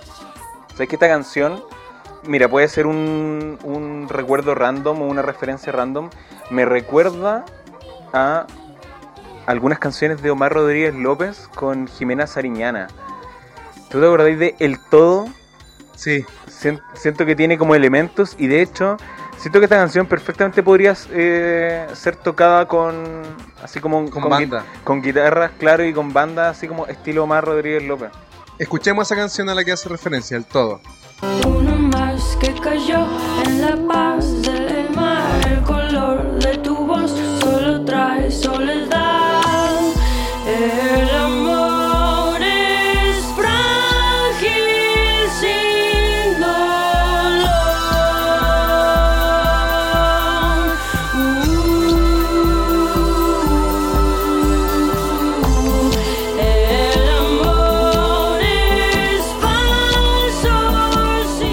Claro, tiene to- como toda esa onda synth pop y que creo, claro, Omar Rodríguez López, que es un artista eh, mexicano, en realidad es del paso, es gringo. no po Gringo puertorriqueño. eso es, es- es puertorriqueño Los- la- Omar Rodríguez López nació en Puerto Rico su, su familia es de Puerto Rico su papá era músico de bandas de salsa y, Los Chicana y Studios. se fueron a vivir al paso pero puertorriqueño completo y más allá de esa historia eh, a lo que quiero apuntar es que es la experimentación, ¿cachai? Exactamente. Eh, y que son elementos que ya, que no sé, pues, por ejemplo, Mar Rodríguez López lo aplica el año 2011, 2010 en su música, pero acá la tenemos el 83 en estilo synthpop y 84, muy interesante. Y perfectamente ejecutable con instrumentos. Exactamente. Esta canción eh, tiene una, una pequeña anécdota y es que eh, la letra es la única, si no me equivoco, junto con el cover que viene en este disco, que a- lo vamos a tocar, que es de eh, Masumi Kodama. Ya, esta letra, la canción, la letra de esta canción no es de Meijaro Kochi. ¿Quién es? Masumi Kodama es eh, colabora eh, con Miharu Kochi durante los siguientes tres discos. Ya. A nivel musical, eso es lo, digamos los créditos que tiene. ¿Colabora como letrista? Sí. El disco sigue con Image.「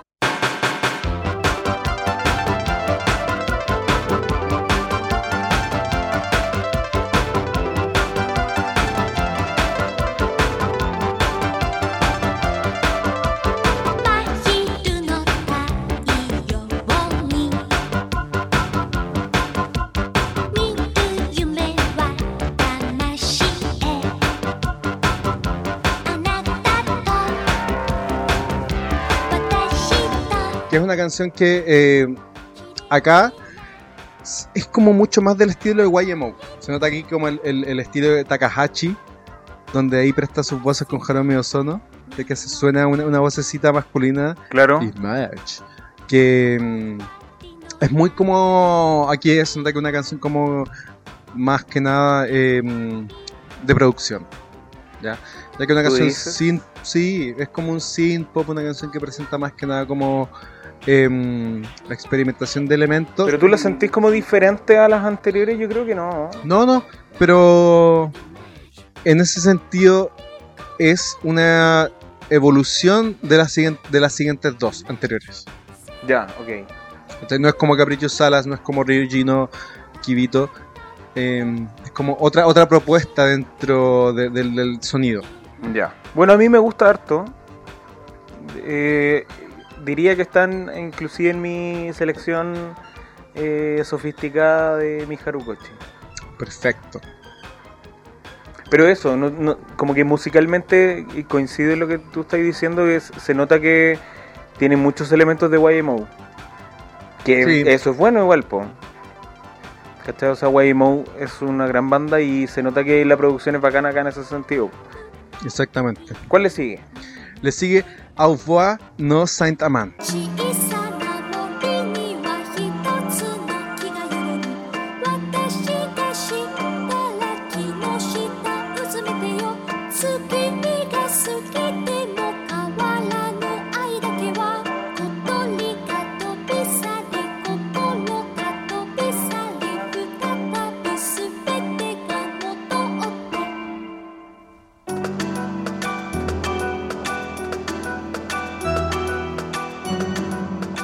cover a la artista francesa Mónica Andrés Cerf, también llamada Bárbara, que era su nombre. eh, Barúbara. Barúbara. Bárbara era su nombre artístico, ¿ya? Quien es una artista que se dedicó al Nouvelle Chanson, que es como el, el nuevo New Wave eh, francés, y que es un estilo que Miharu Kochi adoptaría lentamente para ya volverse full dentro de, de su discografía. ¿Ya? El chanson es un término francés que en español se refiere eh, en el fondo a canciones en francés con temática amorosa, ¿ya? que además tiene una crítica social y política que es una cuestión como constante en la música pop eh, francesa Mm, Ya. Curioso. y que es un estilo bien de cabaret ¿A quién podríamos citar, por ejemplo? en ese estilo. Mylene Farmer, quizá. Malin Farmer eh, Yo siento que Mylene Farmer, mira, lo digo a propósito de, eh, de analizar temas desde el punto de vista romántico. Malin Farmer eh, empieza después y Malin Farmer llega con un estilo mucho más al choque. Es como Malin Farmer es como el feminismo ochentero pop con todo. Ya ahí vamos a hacer un, un capítulo sobre ella, pero es importante ella a, a- a pito de Malin Miser, a pito de las artistas japonesas en general. De hecho, si no- nosotros nos, nos vamos dando cuenta eh, en nuestro podcast, como que somos un círculo que tratamos de integrar todas las cosas de las que vamos hablando. Entonces, Exactamente. si de repente siente que repetimos temas, es porque tratamos de hacer el nexo con todos los temas. Es que no es que que tratamos, sentido. están conectadas totalmente, porque Claro, habla- o sea. hablan de un, de un padecimiento cultural a nivel global durante los 80, porque hasta ahora pensemos que más que nada nos hemos dedicado a hablar de los 80s y 90s, ¿cierto? Entonces, los 90s como que eh, heredan un sentimiento eh, post-ochentero de, de desilusión de la felicidad Claro, ochentera. A propósito de lo que hemos visto de Visual Kei, cre- creo que lo, lo- lo- lo que no está ahí es el Arkenciel nomás, Sí, exactamente. que es lo que está más lejos. Entonces esta canción, si la escuchamos, es un estilo que se desmarca del disco y porque ya aquí entramos a, a revisar cuál es la experimentación que está haciendo Miharu Kochi que después va a concretizar en sus siguientes discos. Claro. La siguiente es Mephistófeles wo Sagase, que significa encuentren a Mefistófeles.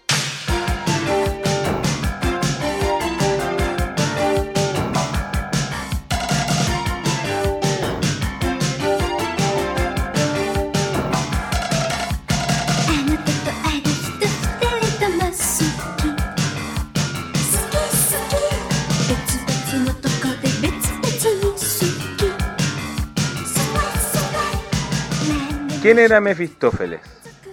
También llamado Mefisto, es un demonio del folclore alemán, ya que comúnmente es considerado el subordinado de Satanás. Chuata. encargado de capturar almas, bien como un personaje típico del- de, de Satanás en sí mismo, como que su representación. ¿ya? Dentro de los, de los términos, ¿cierto? De lo que hemos hablado generalmente, de lo que es el artista, el que padece, que eso finalmente habla mucho como de- del carácter de Satán como personaje bíblico, ¿ya? que es como un personaje de la El melancolía. mandinga. El mandinga. hemos hablado del mandinga. El mandinga es la melancolía. Entonces como que quise encontrar esta letra porque me interesaba mucho ese tema y no pude. No pude, lo siento, lo siento. Pero esta canción, lo interesante es que es una canción que grabó junto a un grupo que se llama Banana, que es japonés. Plátano. Plátano. El grupo Plátano eh, encontré también Leche con plátano. cero información y que era uno de los grupos que como que tocaban, era como una banda de soporte de Gen Records. ¿ya? Y que esta canción la hicieron ¿Cómo con es una banda de soporte? Así como los músicos que te, ayudan- te ayudaban a grabar tus discos. Claro, una cosa así. Y que, y que estaban por separado porque también sacaron sus cositas. Los bananín. Los Bananín y Bananón. Ya, Bananas en pijama. Exactamente, totalmente. Moncho. No me acuerdo tanto de eso. Moncho de los osos, weón. De banana en pijama. Era buena esa serie. Era buena, weón. Entonces esta canción, si uno la escucha, tiene, eh, tiene una cosa mucho más juguetona a nivel como de banda. Ya, y tiene como, como espacios, pasajes eh, de experimentación de instrumentos como con sus solitos.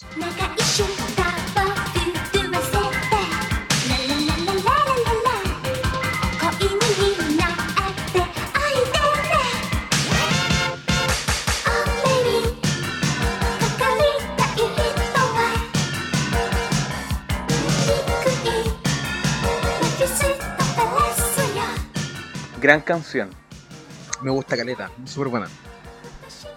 Gran canción. Hasta el momento no hay muchas canciones que no nos gusten. Es que Paralelism es un disco súper redondo. Es un disco que es bueno, bueno con ganas. Quizás más redondito que Tutu. Sí, yo encuentro que aquí se, se consolida como ese estilo y que nos entrega, digamos, yo creo que lo más sofisticado del synth pop japonés. Porque Jun Tokawa, claro, Jun Tokawa nos entrega con Yapos y su discografía solista una cosa mucho más como folclórica. Es que Jun Togawa siento yo que está más cercana a, este género que se llama el avant-garde y que tiene muchos elementos distintos. O sea, Jun Togawa solista, el 83 Jun Togawa solista tenía el Kyokuto y Anchoka. De hecho, la música de ese disco cuando es con banda se siente muy similar a la música de Yapus en vivo. O sea, a Jun Togawa en vivo. Y mezcla perfectamente el, el ni siquiera tanto el synth pop, sino que es un pop un pop quizás yo diría muy adelantado a la época. Mira, do- dos artistas importantes para nosotros están haciendo dos cosas completamente distintas en este mismo año. Exactamente. John Togawa y Miharu Kochi. Pero sigamos con Miharu Kochi. La siguiente canción se llama Tobosha, que significa fugitivo. Ponele play.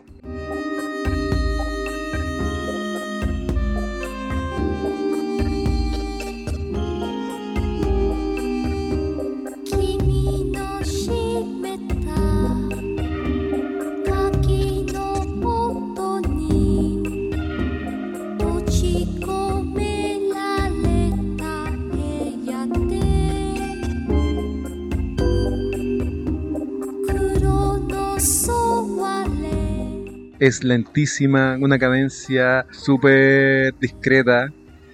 Como de videojuego. Como banda sonora, tú? Un poco. A mí me gusta caleta esta canción. Porque es como de las canciones que te entrego como. do- donde ella se luce a nivel vocal.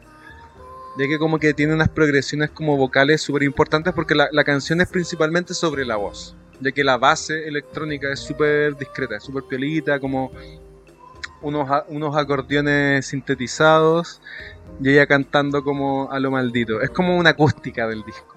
Es que hay canciones lentas de Miharu Kochi que me, me parecen más atractivas y esta quizás tengo que escucharla más veces. Es que esta se relaciona mucho más con lo- la discografía que le sigue. Esta es como de la chansone- cha- chansonería así pura. Este es un antecedente a lo que va a hacer después en los siguientes discos, junto con la, la- el cover a Bárbara. Esta es como su versión de lo que sería el chanson en, en este momento. Ya, Se da ese lujito. ok. ¿Cuál le sigue? Le sigue la canción que da nombre al disco, Oh, canción. Paralelismo.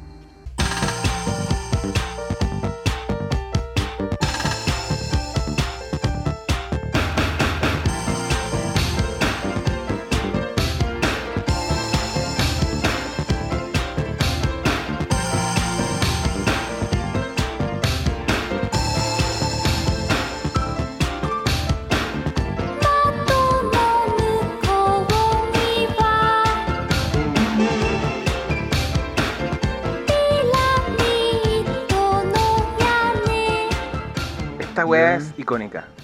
súper icónica. Esta es como una canción súper importante por todo lo que mezcla los elementos. Esta canción también fue tocada mucho en, en programas de televisión. ¿Y quién la acompañaba? Harumi Osono y Takahashi, quienes eran los YMO. Entonces aquí como que estos locos la apañaban y decían, ya, somos tu banda. Y iban a tocar con ella en los, en los shows de televisión. Hoy los cabros apañados. Sí, es súper bonita como, como lo que lo que Gen Records como significa para este género en la música japonesa, ya que era como, yo te decía, una colectiva un poco. Claro, tiene como la- eh, más o menos el, el perfil de colectivo.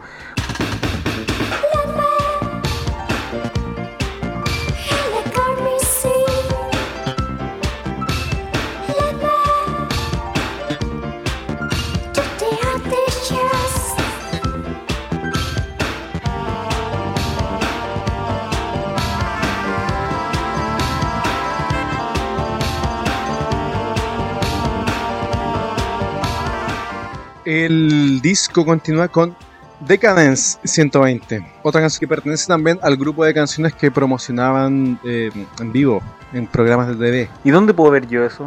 YouTube, Miharu Kochi, la buscas en, en katakana o en latino y te aparecen videos en vivo. "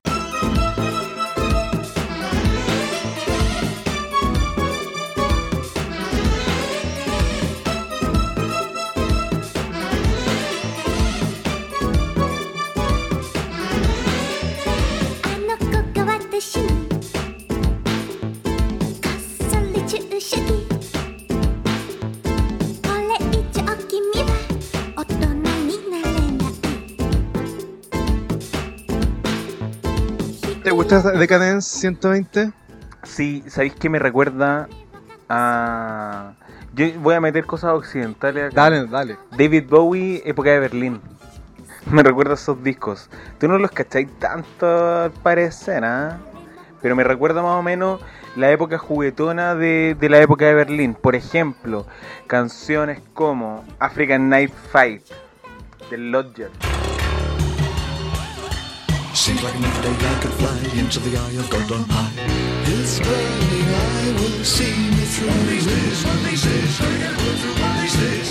His burning eye will see me through. One these days, one these days, through one these days. ¿Te acuerdas? Sí. Es que tienen esos elementos súper loquillos, como de mil weas que están pasando. Los discos de la época de Berlín, por ejemplo, el Heroes Low y Lodger, tienen como, tienen como todos esos elementos de eh, loquillos. Siento yo, Claro. más o menos, eh, adaptándolo al estilo de Miharu Kochi. El disco es redondito, dijimos completo, pero siento que en esta canción como que se, se sale un poco de de como el oficio que lleva el disco hasta ahora. Sí, exactamente. Sin embargo, el disco termina con una canción excelentemente maravillosa que es Bara no Yakai.「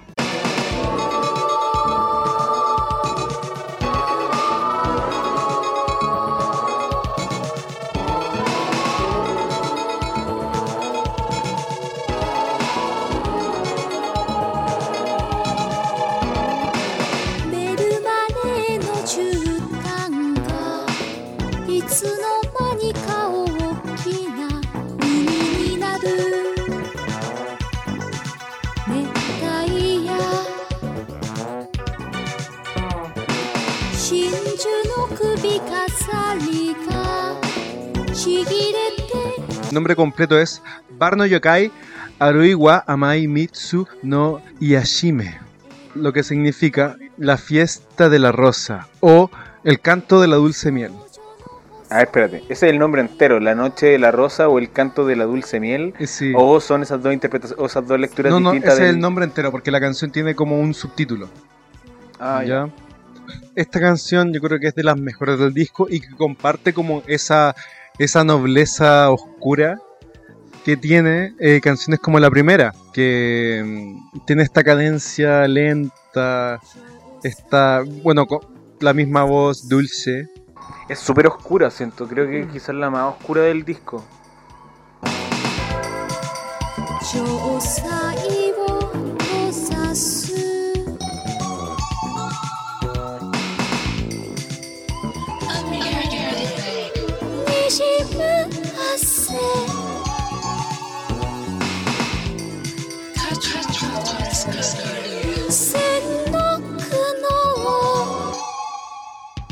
Sí, yo creo que es un, un final de disco eh, bastante potente por lo mismo, es denso. A, a- a mí, mm, mm, este estilo de, de- de música me recuerda. Creo que lo mencioné hace un rato. La música de, de- algunos videojuegos. Y siento que es parecida a la música que se hizo para el Soul River. Como la música. Algunos sintetizadores y Ah, el bajo. claro. Como Sí. la música de Soul River. Legacy of Cain. Era- eran sintes como... Tenían- Bastante potentes, sí. I- Igual, no sé, yo creo que eso ya va en nuestra, nuestra investigación personal. Más o menos entender cuál es el estilo de ese tipo de, de soundtrack. po. Sí, exactamente. Este final de disco, eh, yo creo que marca el final de, de, digamos, una recomendación doble súper potente. Una cuestión que estos dos discos, desde mi punto de vista, muy recomendados, escúchenlos. Eh, Yo creo que podemos concluir que son discos densos igual. Son discos densos, pero digamos para alguien que está acostumbrado a escuchar eh, quizás synth pop y dark wave, no tanto. Sino que le va a dar como una frescura especial. Va a decir, ah, esta cuestión es como, está dentro de lo que escucho y, y es bueno. Sí, lo bueno es que está, están los dos juntitos en, en Spotify. Exactamente, ahí te, te pegáis unas 20 canciones de alto, de alto calibre y totalmente recomendables. Oye, eh, más o menos para ir cerrando, ¿cuál es tu favorita de Tutu y cuál es tu favorita de Parallelism? Eh. Es que una es muy poco. Yo creo que dos Una, mucho. una no es ninguna. Si finalmente van a ser dos, Ya, yo me quedo con el, cásate con una. El paralelismo- Solo los demócratas cristianos se quedan con dos. el primer del paralelismo, la primera. ¿Ya? Y del tutu, eh, el domingo de no hacer nada. Nichio Wai Kanai. Oye, mira tú. Coincidimos, ¿Sí? coincidimos.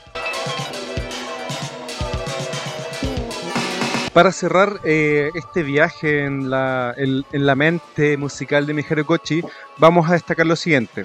Luego de haber editado Parallelism, eh, continúa con Harumi Osono y editan Boy Soprano en el 85. Gran disco. Que es un gran disco que inicia la transición sonora de Miharu Kochi y despide totalmente el tecnopop.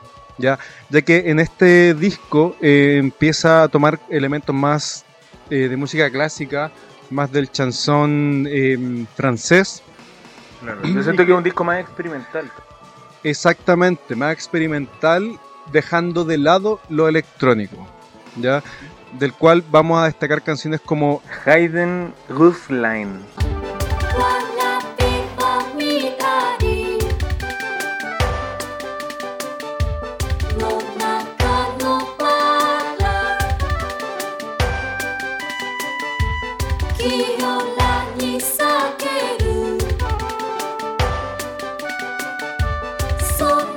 Que es un cover al multiman, Eh, Wolfgang von Gotze. parte fundador del romanticismo a finales del, del siglo XVIII. ¿ya? Entonces, eh, Miharu Kochi en este disco parte eh, diciendo, sabéis que yo voy a volver a la música clásica, a lo que me enseñaron mis chadres, y voy a ponerme a experimentar con este tema. Ya junto con Harumi Osono, hace un disco que es parte del sonido del synth pop total, pero tiene, su- tiene sus cositas, tiene sus experimentos. Y esta primera Claro. canción del disco es buena, buena. Eh, Dura poquito, menos de tres minutos. Me da la sensación que, que la continuación de Paralelisme es eh, la experimentación en Paralelisme. Como que se alejaron de lo más pop de Paralelisme para quedarse con lo experimental, incorporando elementos que no estaban en el synth pop eh, tradicional quizás. Sí, que en este caso sería la música clásica. po. Pero también yo siento que hay, el- hay más elementos de... O sea, además de la influencia de, de la música clásica francesa, siento que también hay elementos de industrial. Sí, Por ejemplo, en Lip Schultz, que es la última de ese disco. 眠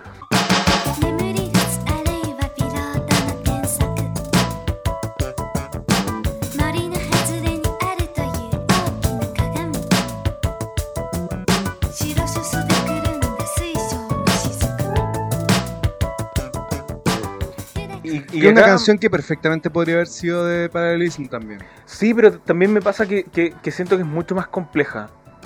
siento que tiene muchos más elementos. Por ejemplo, hay momentos de la percusión de Lip Schultz que me recuerdan mucho al industrial. Claro. Eh, Sí. Que son como momentos intermedios en la canción. en- es que es como. para representarlo de una forma. eh, Así como dobles pedaleras muy fuertes. Que no estaban antes. No están tanto en las percusiones de, de los otros discos de Miharu Kochi. Y me gusta mucho eso. Cómo termina Lip Tools. Y ya de ahí. Miharu Kochi. En, con eco de Miharu. Sí, que ahí viene como. Son muchas canciones de pura vocal. Unos pianitos de fondo, unos, unos, unas cuerdas, pero Sí. ya es un disco de de- otra, otra onda. Y también después Miharu Kochi como que utiliza los elementos de la música de los años 20. Sí. Ya para cerrar, como ya, ¿cuál es el, digamos, el adiós definitivo del, del, del synth pop? Tenemos que la séptima, penúltima canción de Boy Soprano corresponde a un cover a Yuko Kanai.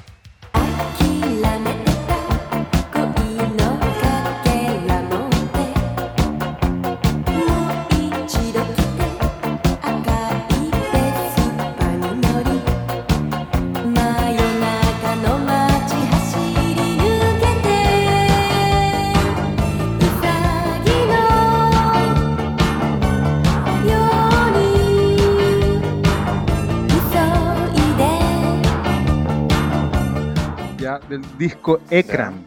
Yuko Kanai es otra de las, las chiquillas que trabajaron en Gen Records y que sacó este disco espectacular que se llama Ekran, que lo vamos a estar revisando en, la- en el, en el podcast sobre el synth pop, que es como inicia, inicial en el 81, es como antes de todo lo que estuvimos hablando. Yuko Kanai como que se adelantó y aquí en este disco Voy Soprano del 85 eh, Miharu Kochi le hace como un tributo haciendo un cover espectacular que se llama Bite Usagi o Hashiri Usagi, que significa como corre conejos, como pícala conejo. Y que la vamos a estar escuchando.